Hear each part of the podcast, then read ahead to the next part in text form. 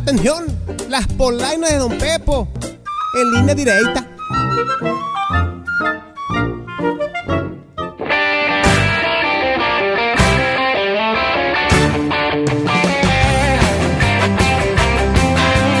Obo, qué obo, qué obo, mis gentes? ¿Cómo andan? ¿Cómo los trata este 2020 que nos trae como Chávez al travieso? Contra las cuerdas, pero aguantando, mi gente. ¿Y usted? No se me achicopale. Mejor agárrese la greña que aquí le traigo mis polainas que vienen cortitas, pero bien llenadoras. Oiga, y esta semana, como si no fuera suficiente, salió la noticia de que llegaría a México el polvo del Sahara. Y probablemente a Sinaloa. Como si no tuviéramos mucho aquí, mi gente. Sí, así lo dijo el jefe de servicio agrometeorológico de la CADES, el Manuel de Jesús Ortiz Acosta. No nos vaya a caer una momia en la cabeza, pónganse abusados, ¿eh? A ver qué trae esto. Se va a mover de sur a norte, así va a abarcar parte de Jalisco, Nayarit y todo Sinaloa. ¿Se va a sentir como smog o cómo lo podríamos? Más, más o menos, yo creo que sí, nunca me he tocado nada de esto, pero, pero supongo que sí, a lo mejor alguna momia va a aparecer por ahí hecha polvo. Sería bueno llamar al enmascarado de plata. No, continuaremos solos.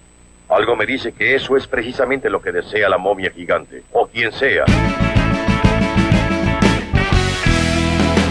Así que esté pendiente de la ropa tendida, no vaya a ser que quede todo empolvada, oiga. Y las que tronaron esta semana fueron las testileras Marta Alicia Gerardo y Chuyita Fría, que dicen que el gobierno estatal nomás no les ha liquidado la deuda por los uniformes escolares. Hombre, si para que les dieran anticipo, dicen que les pidieron hasta el acta de defunción. No se quieren imaginar qué les van a pedir para pagarles ya. Los anticipos, no hombre, hicimos un día cruces. Hasta el perico de la contó y la jaula. ¿Trae su acta de matrimonio? Aquí está. ¿Comprobante de domicilio? Aquí está. ¿Cartilla liberada? Aquí está. ¿Dos boletos del metro? Pues. Nos pidieron muchísimos requisitos. Oiga, ¿no quiere que también le demos nuestra acta de defunción? Pues si la trae, démela.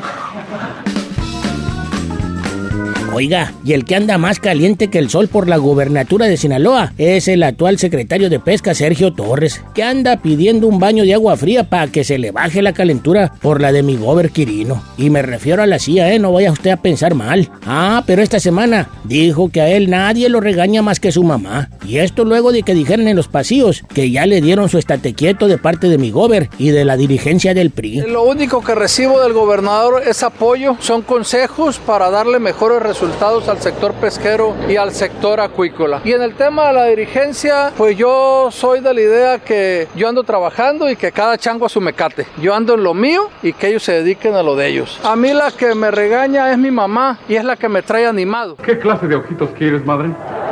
Quiero ojitos subyugantes con melancolía tierna. ¡Ay, madre! Tú siempre cuidando a tu mejor carta. Y usted no está para saberlo ni yo para decírselo, pero mi Sergio Morrín Torres lo vieron reunido con unos panistas del PAN. A lo que más rápido que furioso salió el dirigente del bolío, Juan Carlos Estrada Vega, a decir que nanáis, que primero cae polvo del Sahara en Sinaloa antes de que Sergio Torres vaya por la grande con el PAN. Los abusados, ¿eh? vemos que Sergio Torres sea una figura que le abone a un proyecto que pueda sacar adelante a Sinaloa, ¿no? Entonces, en ese sentido son nuestras declaraciones.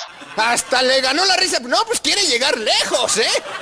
Es una incoherencia. Es más fácil que pase un camello por el ojo de una aguja a que Sergio Torres sea el candidato de Acción Nacional a la gubernatura. Recuerda, Nelson, que estamos en época de elecciones. ¿Y eso qué?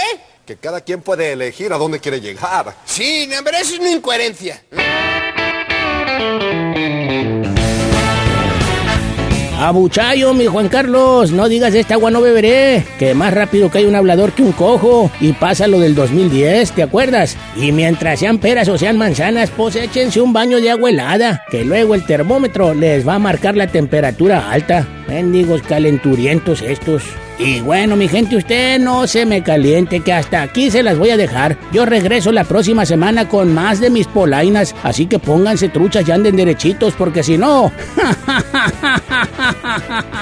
¡Ay! Me los echo en las polainas de Don Pepo. Así que fuímonos. Vente, Yanatita. Tráete el abaniquito de perilla para echarnos aire. Ay, chiquilla, no te pongas esos chorcitos tan atrincados, hombre.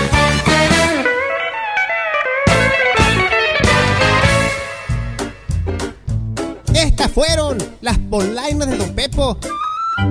Aquí en línea directa.